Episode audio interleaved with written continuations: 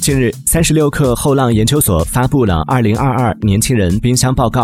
报告显示，年轻人的冰箱里除了正常食物外，还混入了不少奇葩物品。其中，“丝袜”这个关键词的出现次数高达三十七次。据民间流传的说法，将丝袜放在冰箱里冷冻，能让纤维更具弹性，袜子耐穿不脱丝。